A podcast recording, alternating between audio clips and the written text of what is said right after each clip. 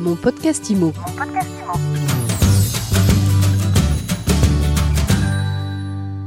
Bonjour et bienvenue dans ce nouvel épisode de mon podcast IMO en live du congrès de l'AFNAIM. Je suis avec Julien Brizet. Bien le bonjour. Bonjour Julien, formateur en immobilier, Oui, spécialiste notamment des vidéos décalées qui cartonnent sur YouTube. oui, alors qui cartonne c'est un grand mot, mais euh, qui ont un petit succès évidemment, qui est- ça me permet d'avoir justement des nouvelles demandes de formation. Donc Julien, on te connaît pour tes formations, on te connaît pour ton humour. Et euh, aujourd'hui, tu, euh, tu sévis là dans, le- dans les allées du salon avec un petit test. Alors je ne dis pas tout ici pour les gens qui ne sont, voilà, qui sont pas encore passés entre Oui. tes mains. Mais en tout cas, ça parle beaucoup de langage corporel Oui. et de l'inconscient du corps. Oui, c'est un thème qu'on a pris cœur à développer avec Romain, avec euh, Romain Cartier, pour justement faire comprendre aux gens, en tout cas aux négociateurs, qu'il y a un intérêt très fort, il y a un impact qui est très puissant dans l'analyse, on va dire le, le décryptage des signaux corporels qu'un client va pouvoir envoyer. Donc euh, lors des phases de négociation, de closing, de renégociation, même de visite, il y a vraiment un intérêt pour le négociateur à observer aussi bah, les signaux que le client pourrait lui renvoyer.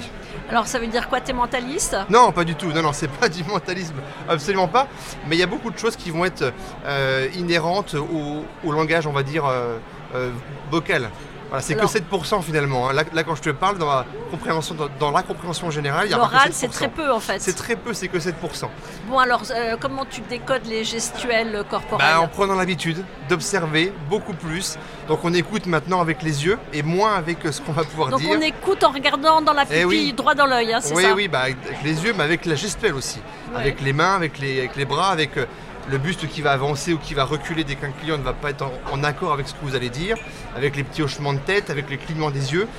Il y a des centaines de codes qui passent justement par le, le corporel, par la gestuelle, et qui veulent confirmer ou infirmer des choses euh, chez le client.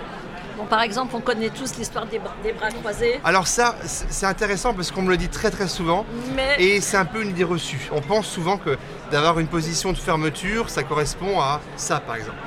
En réalité, c'est pas qu'une position de fermeture. Ça l'est même plutôt même rarement. C'est souvent une position de confort parce qu'on aura les, les paumes et les doigts ouverts.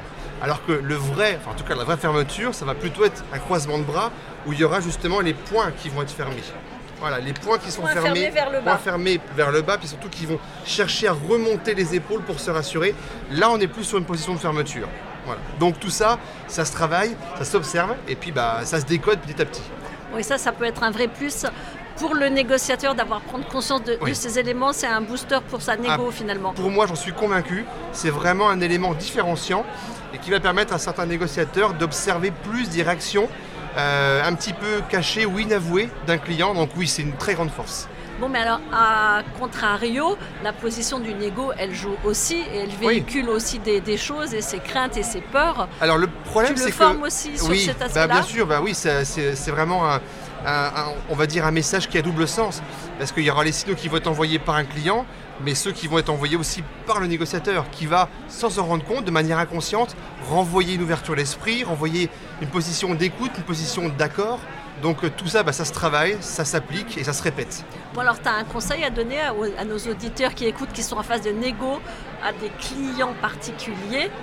C'est quoi les bonnes postures à adopter pour essayer de faire passer son offre euh, auprès Ah. d'un négociateur Tu veux dire quand on est client Quand on est client, quand on est client et qu'on veut bien négocier, eh ben, je crois qu'il faut surtout déjà avoir une, une position euh, d'ancrage, donc être bien installé sur, euh, sur ses deux jambes ou sur son siège, pas trop vers l'arrière, pas trop vers l'avant, d'accord, une position plutôt de confort pour euh, voir et montrer qu'on est rassuré, qu'on est confiant, qu'on est sûr de soi.